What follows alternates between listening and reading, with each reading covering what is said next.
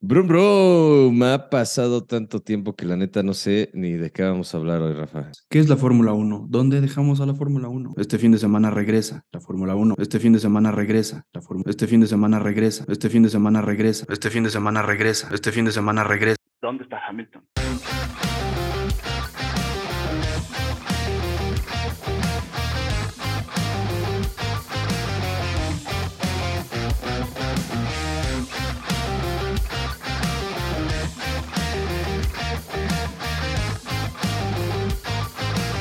Rafa, no puede ser, casi un mes.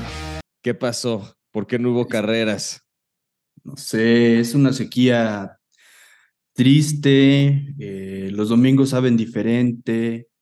eh, ya no tiene mucho caso despertarse temprano. eh, ya sabes, es, es diferente esta época.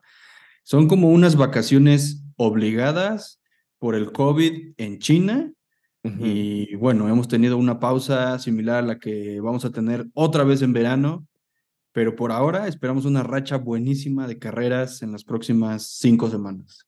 Excelente, pues qué buena noticia porque yo la verdad sí me sentía ya bastante eh, sin nada que hacer los fines de semana, sin tanta emoción. Me fui a la playa eh, la semana pasada y de todas maneras decía yo, no vale la pena si no tengo una carrera que ver un domingo en la mañana, ya sabes, esta laguna, esta arena, este desayuno junto al mar no sirve de nada si no hay una carrera de Fórmula 1. ¿Quién soy yo si no está la Fórmula 1 a un lado? No me hallo, no me encuentro, no, no, no, me, no me fluye la vida si no tengo carreras de F1. Completamente de acuerdo. Pero bueno, Pero- esta semana ya hay. Esta Eh, semana sí. Estamos en Baku, en Azerbaiyán esta semana y eh, dado que hubo este break de tres semanas, se dijeron y se hablaron de muchas cosas previas a el Gran Premio. Así que vamos para allá, pero primero empezamos con, eh, ¿con qué te la empezar, Rafa? ¿Qué quieres que, que toquemos Pues- primero? Pues un resumencillo, mira, la cosa es que aunque tuvimos una especie de pausa, los equipos no están de vacaciones y no están en pausa, por lo tanto ellos siguen trabajando y, y- y- y las noticias siguen saliendo y también los rumores. Eh, creo que podemos empezar con el de el buen amigo Charles Leclerc. Y esto, y todo este ruido que ya comienza a sonar y un poco a darnos un poquito de razón de lo que comentamos en otros eh, episodios pasados, en donde no se le nota muy cómodo a Charles, ¿no? Con decisiones de, de, de Ferrari, un poco de eh, resultados que han habido que no le favorecen, el desempeño del coche, etcétera. Y hoy hay, ya hay ruido. Hay ruido, no es para nada nuevo eh, que Charles sea considerado como un futuro piloto de Mercedes, pero se empieza a amplificar eh, un poco el, el rumor, dado que el desempeño que ha tenido Ferrari en los últimos años parece que a Leclerc ya le está empezando a terminar de desgastar y eh, esto podría significar que esté buscando un equipo al corto plazo. Podría ser Mercedes, no descarto. Se enfrentaría a George Russell, que precisamente lo que está haciendo es marcando su lugar desde ahorita, como diciendo, yo voy a reinar esto en el momento en el que Hamilton no esté aquí. Entonces, eh, sería una, una dupla interesante tenerlo con, con George Russell en Mercedes. No me opongo. Yo no creo que sea para nada una mala alineación, creo que no nos puede traer otra cosa más que muchas emociones y carreras buenas. Lo cierto es que eh, en medios italianos y concretamente Leo Turrini, eh, uno de los periodistas más cercanos a la escudería de Ferrari, eh, dijo que ya era un secreto a voces, que había pláticas entre Mercedes y, Charles Leclerc en donde, pues bueno, claramente no hay tratos, no hay contratos, no hay nada, nada, nada oficial y nada dicho, pero yo te podría decir que es como está escuchando a ver qué se ofrece, a ver qué va a haber eh, en un futuro, pensando en eh, contratos que terminan y posibilidades de asientos libres, ¿no? Eh, seguramente no será el único equipo con el cual hable Charles Leclerc, pero es, es, un, es un hecho que a nadie está sorprendiendo que ya haya esas pláticas entre, entre Charles y, un equipo tan importante como Mercedes. ¿Y será que son pláticas de verdad? O, o sea, sí son pláticas ya de, de negociaciones serias, o será más de que se cruzan en el paddock y Toto Wolf le dice, oh, este, algún día deberías de manejar para nosotros. Y Charles, sí, ¿verdad? Ja, debería. Y como que ahí medio que se andan tirando la onda, o sí, de verdad, ya crees que estén en etapa de, de, de planear, este, pedir la mano de Charles a, a los de Ferrari. Yo, no, sí, seguramente lo que tú acabas de decir pasa y por eso están en esta etapa en la cual ya empiezan un poquito a saber, bueno, si, si tú quisieras venir a Mercedes, ¿qué pedirías? ¿No? O, o, ¿qué, o qué tendría que ser parte del contrato o qué tendría que haber en el contrato para que te interese venir para acá. Yo creo que han de ser pláticas muy básicas, muy de, ir tentando el terreno, saber dónde está el piloto, dónde está la escudería, para ver si nos, estamos hablando de los mismos eh, rangos, por decirlo así, y de ser el caso, pues entonces podrían ya entonces evolucionar a una parte más madura de la negociación en donde ya están planteando lo que podría suceder si termina ciertos contratos y no se renuevan. Y la neta, Fíjate que a mí se me hace Mercedes una, una este, oportunidad interesante para Leclerc, sobre todo ahorita que hablan mucho también de el proyecto que tienen con el, con el auto. Es, es este, hablaba hace rato, lo comentamos que era como un concepto, ¿no? Que ellos estaban trabajando en un concepto y que posiblemente ya estén acercándose más hacia lo que es ese concepto, ahora sí ya entendiéndolo en su máxima, digamos, máximo potencial y eso a Leclerc en un par de años le podría interesar porque podría ser ya un coche competitivo de verdad eh, que, lo pusiera ahí. Y eso no es algo que Ferrari hasta ahorita le haya podido garantizar o que le pueda garantizar y que tampoco deja ver, eh, se puede ver con, con, con, fijarte lo que pasa en las carreras que no, no están tampoco muy eh, estables, digamos, con el, el proyecto en Ferrari. Claramente yo pienso que lo que acabas de mencionar es un poco de lo que sucedió en su momento entre Fernando Alonso y Aston Martin. ¿Qué es lo que está sucediendo en el desarrollo actual del coche para el próximo año?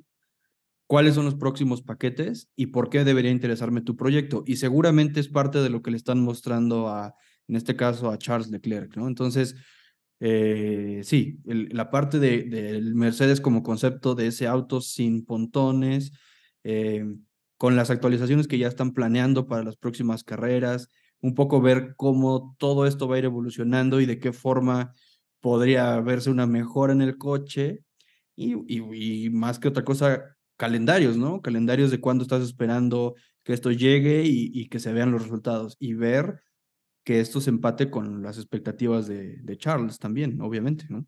¿Crees que Hamilton se vaya después de este año, que aplique un Tom Brady así como de que ya me, me, me, voy, adiós, bye, y luego regresa y luego se queda, luego se va, o que permanezca finales de 2024, diga adiós, esto ya no funcionó, no lo pudimos hacer funcionar más bien, y, y adiós, bye, o, o, crees que se aferre todavía algunos cuantos años más a, a Mercedes y al proyecto? Yo veo que, que no se quiere despedir. Yo creo que Luis no se quiere despedir eh, le gusta, yo siento que le gusta lo que hace y mucho el, el, pues el sentirse ganador, ¿no? Ese, ese feeling de, de, de que se, se siente hecho a mano y todos esos ocho años que nos, que nos chutamos ese, ese Luis donde eh, por ahí hay hasta parodias de él mismo, ¿no? diciendo que es blessed y, y todo esto.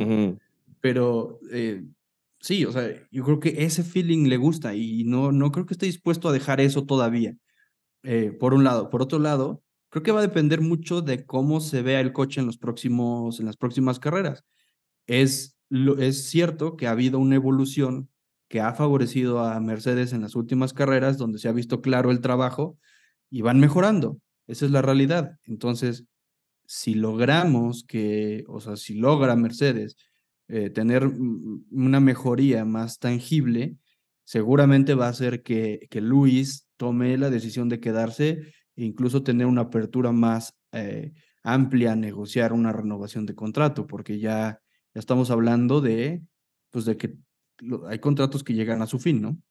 No, totalmente de acuerdo. Y además otro equipo que está eh, también podría ser muy interesante y al cual en una de esas Leclerc podría llegar si es que, eh, digamos, Alonso o, el mismo Lance Stroll, también por ahí se rumora mucho, no se rumora, pero se, se especula que, que si Lance Stroll en algún punto decidiera dejar el equipo, es cuando más podría eh, aspirar a brillar. Lo tienen de alguna manera limitado y presionado por, por, este, por tener buen desempeño, cuando a lo mejor en otro equipo estaría más relajado y podría, este, a lo mejor eso ayudarle a, a, realmente como que explotar su potencial al máximo. Pero un lugar, un lugar posible para Leclerc en Aston, Martin en un futuro, no lo descarto tampoco. Es un equipo que trae eh, un, muy buen ritmo de, de, progreso. Están, este, hablaba Alonso de, de que sienten el auto él, decía que se siente como si fueran un año adelantados en, el proyecto que tenían, han avanzado muy rápido y posiblemente podrían estar peleando de verdad por un título en 2024. Entonces, también es otro equipo al que no hay que perderle la vista porque está este, demostrando que trae un buen proyecto. Y, bueno, con piloto, con, pilotos como Alonso y Stroll, que Stroll eh, de repente es medio, eh, digamos, cafre y, un poco inconsistente, pero no han hecho un mal trabajo para nada. No, el desarrollo, el desarrollo fue muy bueno. Eh, tengo que decir que al, inicio en las, en las, prácticas de invierno daba mucho, de, un poco de duda, por decirlo así, y ya viendo en carrera es claro que sí hay un salto hacia adelante, ¿no? Entonces, justo lo que mencionas que, que, comentaba Alonso es esta evolución, eh, seguramente el proyecto que a él le presentaron para venderle esa, ese brinco hacia Aston Martin eh, está sucediendo más rápido de lo que él esperaba, ¿no? Y se ha visto, eh, pues ya en tres podios consecutivos de Alonso, teniendo también Aston Martin en los primeros puestos de calificación con un desempeño muy notable en pista. Entonces, eh, esto claro que es algo que, que, que debemos de tomar en cuenta eh, a Aston Martin como un posible eh, equipo muy competitivo que también le puede interesar a, Charles o a Luis, ¿no? Si en, algún momento deja Mercedes. Entonces, Sería épica una dupla Alonso-Hamilton. Exacto, imagínate. En Aston Martin. Pues es que las cosas pasan. Ya, vi, ya vimos a, a, Kevin Magnussen y a, y a Nico Hulkenberg, que, que digamos públicamente no eran muy eh, amigos. Amigos que digamos, sí. Y hoy están juntos y, y, son lo, lo, lo, suficientemente profesionales para estar en el mismo equipo y jalar al mismo lado. Ahora, cuando, cuando Hamilton y Alonso corrieron, eran chavos, este, tenían otra, tenían mucho menos madurez de la que tienen ahorita, mucho menos experiencia, etcétera. ¿Tú crees que si los ponemos en un mismo equipo, se vuelvan a les despierte como esa furia que tenían cuando corrían juntos en McLaren y, y se vuelva un tema así de competitivo y así de, de rudo como se puso, o sea, más un, un digamos, casi casi un, un, una escudería de exhibición, así de tenemos a las dos leyendas, dos de las leyendas más increíbles de la Fórmula 1 corriendo juntas y queremos disfrutar de este show, de verlos correr juntos antes que ponerlos a pelear. Yo pienso que la furia no está dormida, o sea, ya nos demostró eh, Fernando que está en condiciones de competir. O sea, la edad no, no le ha restado condiciones, ahí está por un lado. Por otro lado, creo que algo en lo que los dos han ganado y han ganado mucho es en experiencia. Ese colmillo ya les arrastra muchísimo. Entonces, yo te lo digo, no tendría absolutamente nada que perder Aston Martin si se lleva a Lewis Hamilton. Tendría alineación de lujo, dos pilotos desarrolladores en tu, en tu escudería y además de todo, lo que sabes que son pilotos excelentes en carrera. Entonces, yo, yo, yo digo que yo correría el riesgo, si yo fuera papá Stroll, Lawrence, eh, estaría ahí y le haría la oferta grande a, Luis. no hay mucho que perder, o sea, la realidad es que ahí hay, hay buenas cosas que pueden salir de eso. Eh, falta que le interese, claro, el proyecto, porque también el proyecto eh, de Luis en, en, Mercedes, perdón, en, en, Ferrari, pues es algo que puede pasar, ¿no? También lo dijo, está la opción de Ferrari, sí es cierto. Es que lo dijo, lo dijo Sebastián, todos los pilotos sueñan con vestirse de rojo alguna vez. Y no creo que Luis esté fuera de esa lista. No, y tampoco creo que les costaría mucho trabajo aceptarlo en el equipo. Ahora, justo ahorita que mencionaste a Sebastián, me, me recordó de otra este, nota que salió por ahí que a lo mejor podría, eh, podríamos ver a Betel siendo el director del equipo de Audi cuando hagan su, llegada a la Fórmula 1. Sí, ese proyecto está eh, visto para 2026. Eh, había más de un proyecto, por ahí sonó, como bien dice Saudi, también estaba Porsche, parece que el de Porsche ya se cayó, pero pues si, si hoy vemos que dentro de las opciones está tener una escudería más que sea Audi y que esté como director de equipo Sebastián, o por lo menos en la parte deportiva, habla de que ya estamos trayendo gente con, con peso, experiencia y que vienen en serio, ¿no? Entonces, claro, sobre todo a la hora de desarrollar el coche, como piloto debes de tener mucha experiencia en, en cómo se debe de sentir, qué debe de tener, eh, qué es lo que puede ser mejor, sobre todo que ellos son los que han corrido las pistas, ellos saben cómo se mueve el coche, en dónde, eh, y al final del día son cosas que, que por más este, datos que tengas en la computadora o en el túnel de viento y demás, nunca nada te va a dar el feedback que te puede dar el piloto con la sensación del auto. Entonces, puede estar interesante. Eh, no sé, no, ¿ha habido, se ha hablado, se ha dicho algo de Hamilton teniendo interés por, por manejar algo más allá de un auto en la Fórmula 1 o tampoco? alguna vez se subió a las motos de, de MotoGP con Valentino Rossi, pero creo que no he visto algo más este, en lo que esté interesado.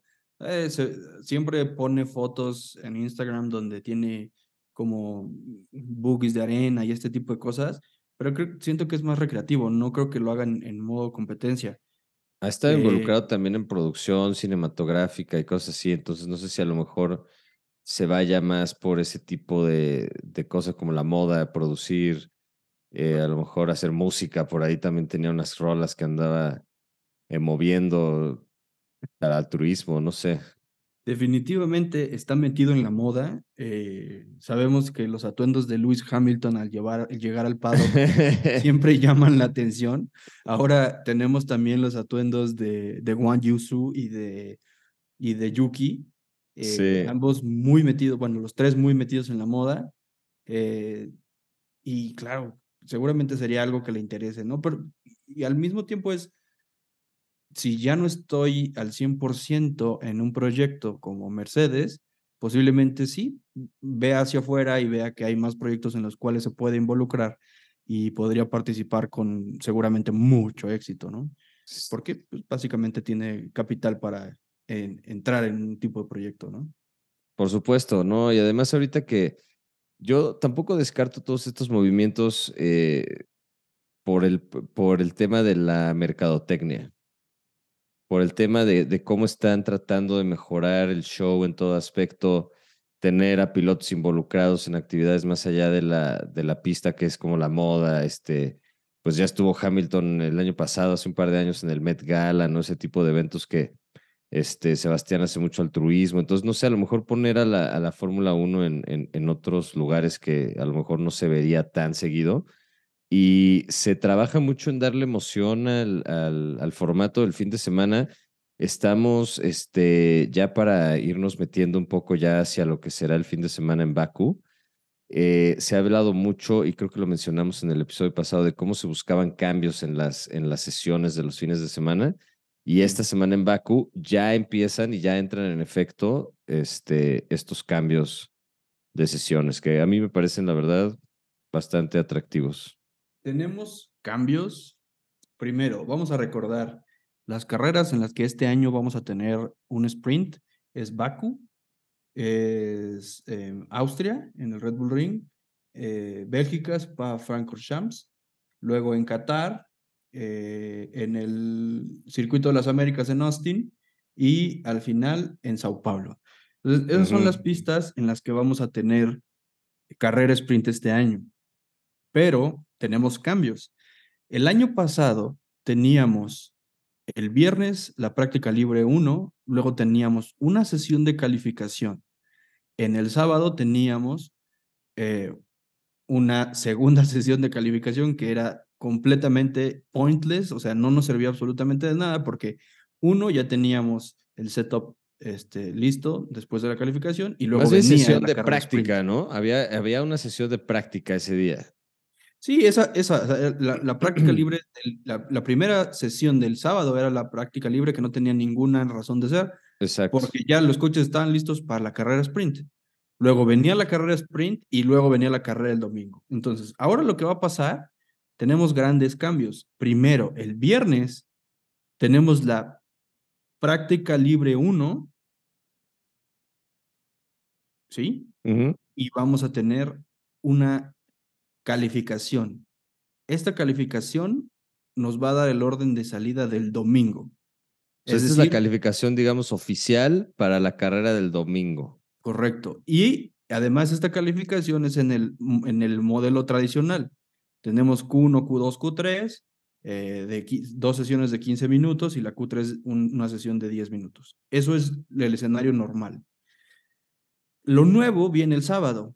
El sábado, en vez de una segunda práctica, vamos a tener una calificación corta, en donde vamos a tener Q1 de 12 minutos, Q2 de 10 minutos y Q3 de 8 minutos, donde ya los pilotos van a estar obligados a usar neumáticos medios en Q1 y Q2 y neumáticos suaves en Q3. Esta calificación nos va a dar el orden de salida de la carrera sprint que va a haber el mismo sábado más tarde.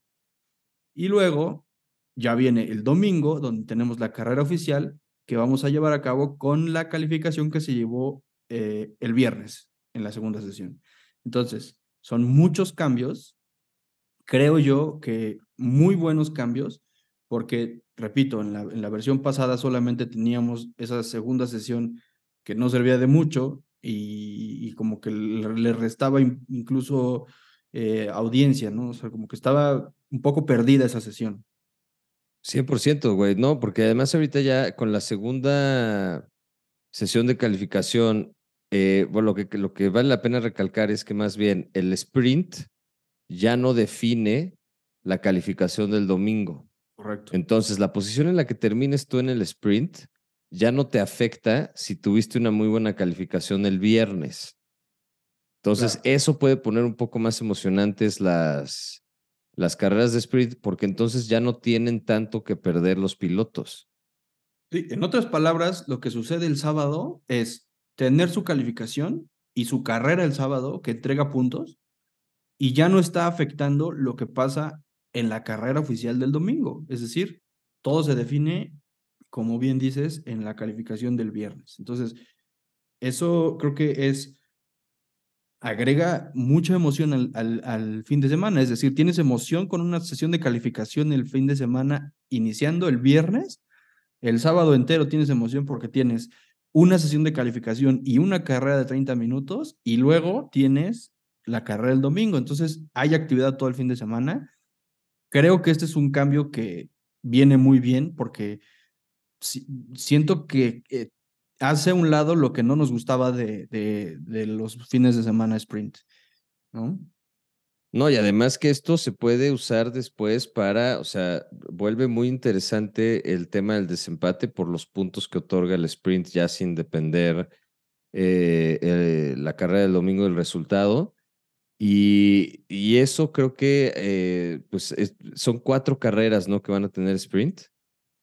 Eh, no, son seis carreras. Seis carreras que van a tener sprint. Baku, Austria, Spa, Qatar, eh, Austin y, y Sao Paulo. Sao Paulo. Entonces son seis, son seis mini carreritas, digamos, de tiempo extra que podrían ayudar a definir el campeonato más adelante. Y dos, creo que eh, tener el formato del fin de semana en esta nueva modalidad abre un nuevo récord que puede ser ganar la calificación, llevarte la pole del domingo, llevarte la pole del sprint, ganar el sprint, liderar cada vuelta del sprint, salir pole el domingo, liderar cada vuelta del domingo y ganar las dos carreras. Entonces, vuelta rápida, son ocho cosas que hay que hacer ya en un fin de semana para tenerlo perfecto.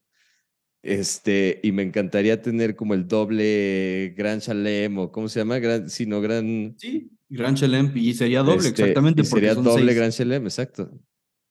Exacto, porque el Gran Chelem eh, se gana cuando, o bueno, se, se decreta, porque tampoco es como que te den un trofeo de Gran Chelem, se decreta que alguien gana o hace el Gran Chelem cuando logra tres, eh, tres em, hitos importantes durante el fin de semana de carrera, ¿no? Que puede ser, este, no sé, liderar, o, bueno, ganar la pole, liderar y ganar la carrera, o ganar la, la, la vuelta rápida, ¿no? Sí, está em, muy bueno. Aquí, aquí eh, eh, me llama la... Bueno, nada más, recordemos, los puntos que se entregan es al primer lugar ocho puntos y así nos vamos hasta el, hasta el octavo lugar, es decir, segundo lugar siete puntos, tercer lugar seis puntos, etcétera, hasta el octavo lugar. Entonces, solamente los primeros ocho lugares del, de, de llegada en la carrera sprint reciben estos puntos. Em, entonces, Claro que es una suma importante, como bien lo dices, y puede ser la diferencia cuando hablemos del final del campeonato. Entonces, ahí creo que no Yo espero a Checo ganarlo tranquilo a partir de Baku, pero este, cualquier cosa está en las carreras sprint para sumar ahí unos puntos extra. Eh, circuito callejero, perdón, te interrumpí, pero eh, para, para que termines, perdón, perdón, perdón. No, no, no, y es que está bien. Eh, creo que acabas de tocar un muy buen punto. En, la, en el cierre de la, de la carrera en Australia, y, por ahí también lo comentamos en el podcast pasado, le decían a Checo qué ganaba de ser el, piloto del día, nada, pero después Bert le, recuerda King of Baku, ¿no? Porque ya le dice, nos vamos a ir para Baku y, y sí, o sea, desde que estaba en Force India creo que ha sido un, un muy buen circuito para él y ahora no esperamos más que un mejor desempeño, hablando de las mejoras que puede tener el coche, eh, haber eliminado estos problemas que tuvo en Australia. Y la verdad es que yo no espero otra cosa más que la continuación de la dominancia de, de Red Bull, ¿no?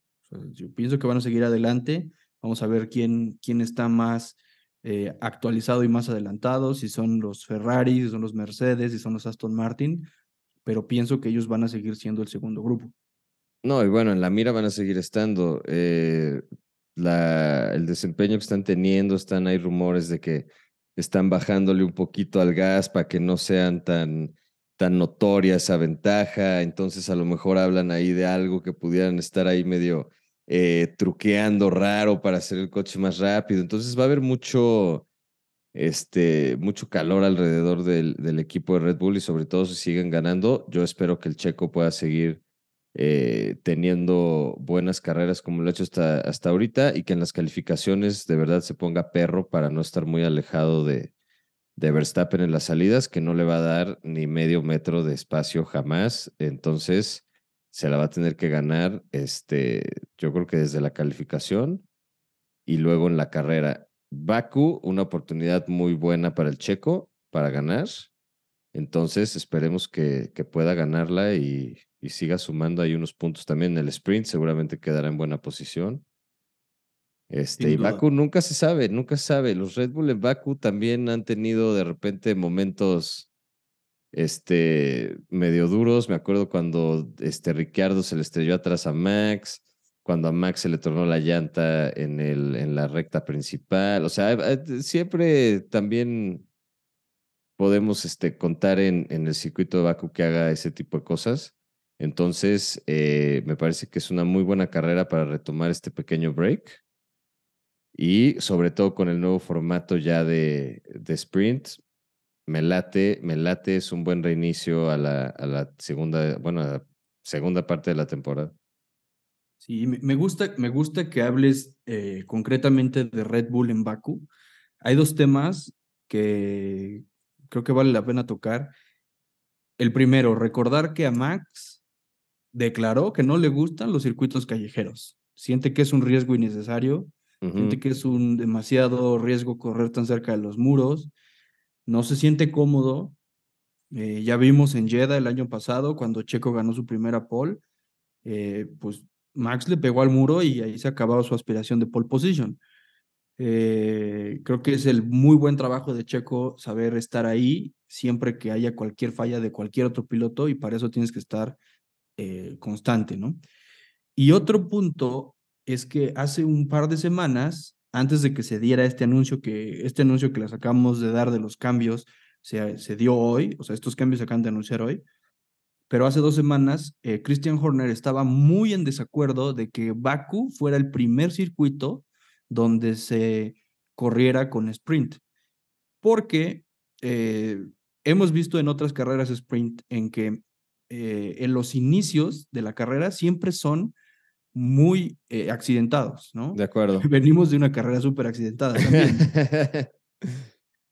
pero, pero bueno, entonces lo que él dice es, ¿cómo en un circuito como, como Bakú, donde hay muros tan cerca, la velocidad es tan alta, en su circuito callejero, están pensando hacer una carrera sprint? Lo único que va a suceder es que vamos a tener coches chocados, piezas rotas y lo único que hace es incrementar nuestro, nuestro costo, ¿no? Y, bueno, sabemos que además Cristian no está muy en, cerca de, de, los límites porque de acuerdo. ha tenido problemas, ¿no? Ya se ha visto. Entonces, no sé, eh, creo que estos cambios esperemos que le gusten.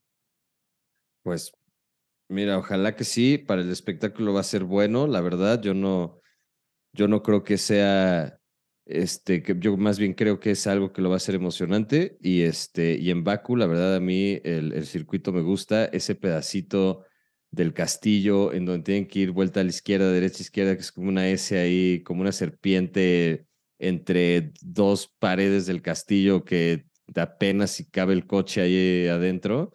Me parece bastante, bastante eh, emocionante. Entonces, eh, ojalá que sea una buena carrera. ¿Tú cómo, cómo ves este, a los demás equipos? McLaren, ¿crees que vaya a renovarse mucho? Alfa Tauri tiene el promedio más lento de todo el, el campeonato. ¿Qué podrán hacer los Haas, los equipos, digamos, como Alpine, Gasly, Ocon? En este regreso, eh, ¿qué tanto va a mejorar? ¿Qué tanta mejoría crees que hay en estas otras escuderías? Yo quiero ver que, primero que McLaren eh, reviva, ¿no? Porque hablamos hace poco de los cambios que tuvo que haber dentro de la escudería después de que recortaron a tanta gente, tuvieron que dividir eh, áreas dentro del, organigrama para buscar un mejor desempeño y poner una, una cabeza responsable de cada tema, ¿no? Em, ojalá que este, este, esta pausa obligada le haya venido bien a McLaren para traer mejoras que, que los haga regresar un poco al nivel donde estaban en los últimos dos, tres años, ¿no? Eh, aún así creo que la pelea entre McLaren, eh, Haas y Alpine va a seguir cerrada entre esos tres, eh, entre esos tres equipos como un segundo grupo. y después, desafortunadamente, los Alfa Tauri, que no se han visto nada bien, eh, los eh, Alfa Romeo y hasta el final los Williams, que han tenido un, un, desempeño bastante malo en carrera, aunque por ahí tuvo algunos chispazos Alexander Albon en, en, calificación, con unas muy buenas calificaciones, pero, pero bueno, desafortunadamente los puntos se dan el domingo y ahí es donde no se ha visto bien Williams, ¿no?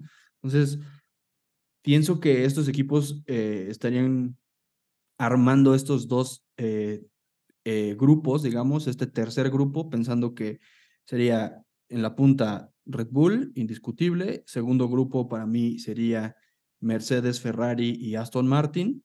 Tercero, otra vez, Haas, McLaren y, Alpine. Y el último grupo sería Alfa Tauri, Alfa Romeo y Williams. De acuerdo, sí, no creo que se mueva mucho tampoco eh, hacia el final de, de la tabla. Em, Y pues no sé, predicciones para este fin de semana, ¿qué, ¿con qué te late empezar? Porque hay 27, este, 27 diferentes momentos en los que se puede predecir un resultado. Entonces, eh, si quieres, empezamos con la calificación del, del viernes, la que define la carrera, la, bueno, la parrilla para el domingo. vamos y de ahí entonces. nos vamos. Calificación del viernes. eh, vamos a ir con pole position para Checo. Segundo lugar, eh, Max. Y tercer lugar, eh, Leclerc. Ok. Con ese me voy. Con ese me voy. Es- estoy esperando una, un- una mejora, una media resurrección de, de Ferrari, porque, repito, eh, no, no se Ferrari bien. tiene, tiene buen, este, digamos, ha corrido buenas carreras en Baku también.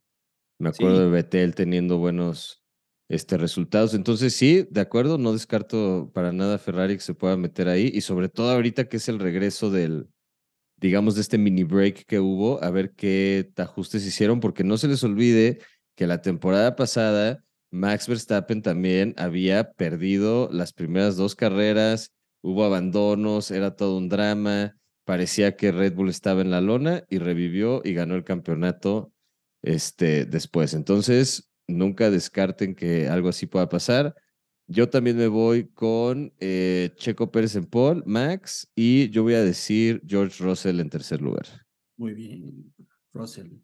Ok, entonces, ahora vamos con la quali del sábado. Ok. Ahora es la, la, la quali corta. Quali del sábado, esa va a ser eh, Max, Max, Max Checo y Luis. Yo voy a decir Checo, Russell y Hamilton. Bueno, o sea que tú estás diciendo que Max se va a pegar en un muro. Yo estoy diciendo, no que se va a pegar en un muro, pero que antes de marcar una vuelta, una segunda vuelta rápida, eh, y dada la, la naturaleza de esta quali corta de ocho minutos, estoy seguro que va a haber a alguien que salga tarde, que ya no pudo dar una vuelta más de calentamiento, alguna cosa. Este, y siento que Max se puede ir un poco largo eh, al final de la primera recta, que es algo bastante, bastante común en Baku, que se pase en esa frenada. Entonces siento que algo así lo va a dejar en una posición un poco, digamos, vulnerable para, para el sprint. Acabas de tocar un punto muy importante porque creo que esas sesiones cortas van a tener mucho eh, de un nuevo cálculo, ¿no? Porque los, los pilotos ya no van a tener ese espacio entre, entre un intento y otro dentro de la misma sesión para ir, revisar la data, pensar dónde vas a hacer la mejora y luego salir y ejecutarlo. Entonces, todo se va a estar eh, comprimiendo, digamos, en hacer todo en, en partes más cortas de la sesión. Es que de verdad no tienen ya tanto tiempo. ¿Cuánto es, cuánto es una vuelta promedio en Baku? ¿Ha de ser como de 1.20? Sí, promedio, sí. ¿No? Entonces, por Es, es- ejemplo, es el cuarto, es el cuarto circuito más largo del año. Entonces, debe ser un poco más, más larga, pero déjame buscarlo. Eh, te digo. vamos a investigar, porque eso, con eso nos puede ayudar a saber bastante, o sea, qué tantas vueltas y qué tanto tiempo pueden tener en...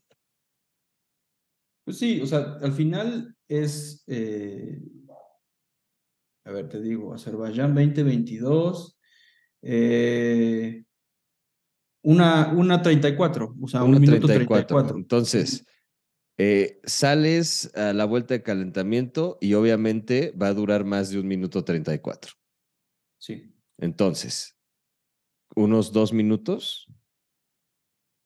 Pues sí, más o menos, porque necesitas, o sea, necesitas la vuelta lanzada, que siempre es más larga, y luego necesitas la vuelta, eh, la vuelta, la, la vuelta rápida. oficial, la Entonces, vuelta digamos la rápida. oficial. Entonces, por ejemplo, son dos minutos, ya estás en el minuto seis, digamos, que arrancan las vueltas rápidas. sí. De ahí ya estás en el, min- o sea, es un minuto y medio de vuelta ya estás en el minuto cuatro y medio.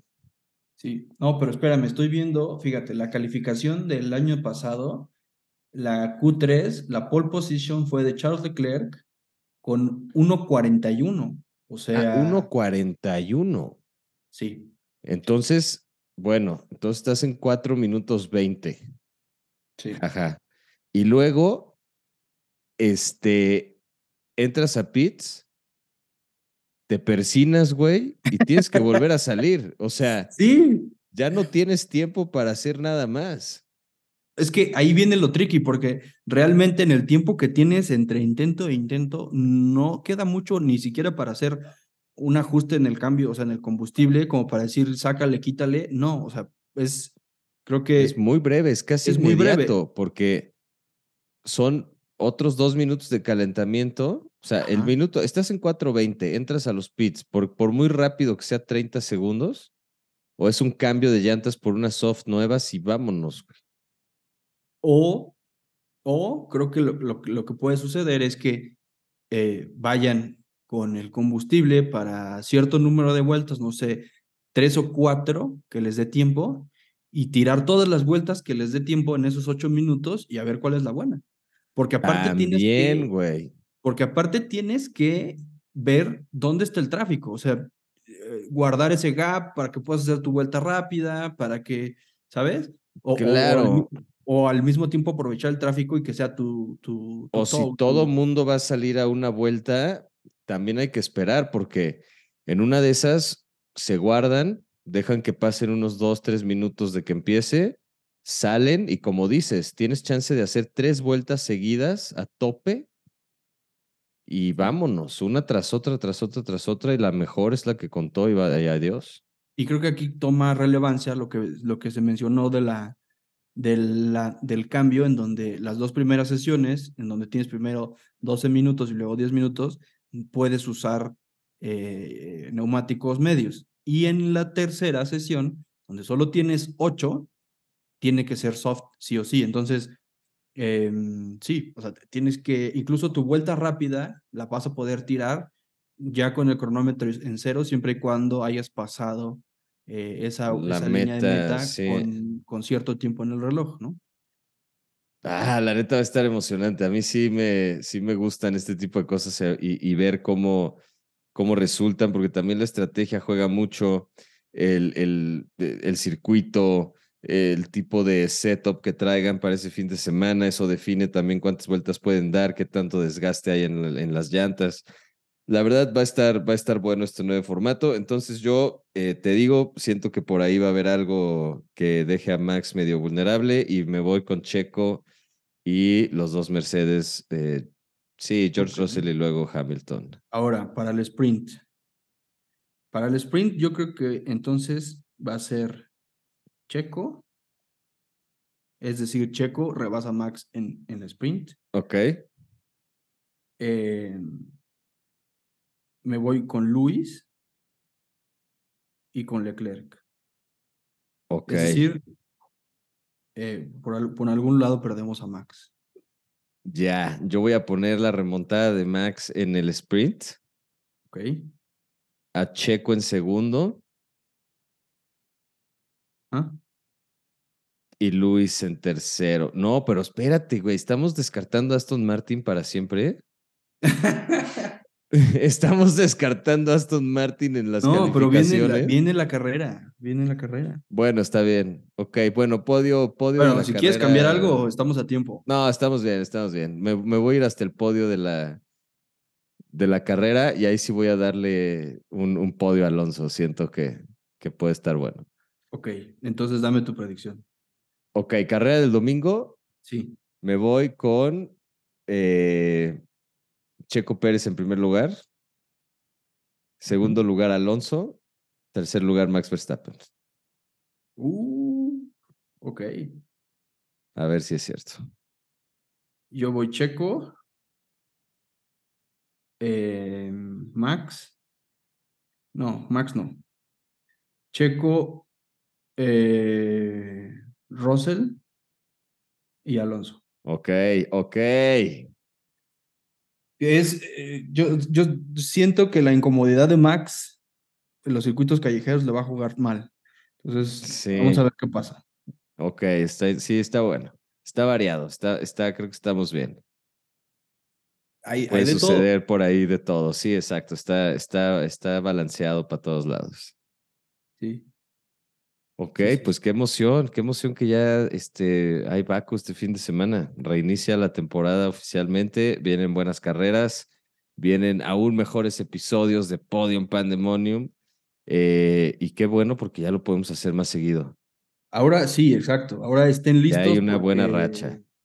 Exacto, viene una buena racha de carreras seguidas, ya no hay más pausa obligada, entonces estén listos porque vienen carreras y para mí que los episodios de post carrera traen toda la emoción de lo que acabamos de vivir y siempre son mucho, mucho, mucho más buenos. De acuerdo, hay más, hay más carnita de donde este, sacar. Entonces, pues bueno, Rafa, estamos. Bienvenido de regreso a la temporada de Fórmula 1.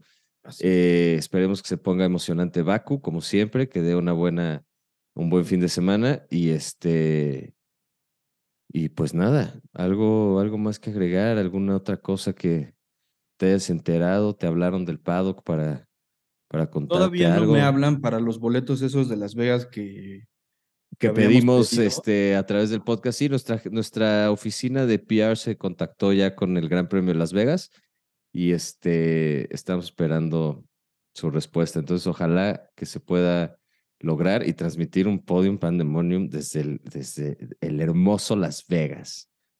Eso, eso suena, eso suena a algo que, que espero pronto noticias.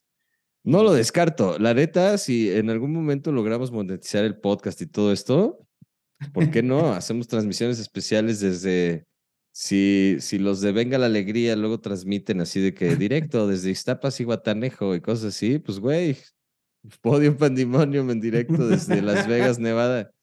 ¿Por qué no? Bueno, mientras llegan los boletos de, de, Las Vegas, te voy a decir los horarios, nada más, porque esta semana es... Ah, es pesadísimo. Es pesada, es pesada y hay que estar atentos porque las sesiones no son a los horarios normales. Entonces, Azerbaiyán. Eh... No, ¿por qué me estás diciendo esto? Ah, ya vi. Mm, algo pasa acá que me está dando los horarios en la hora local y eso no me gusta.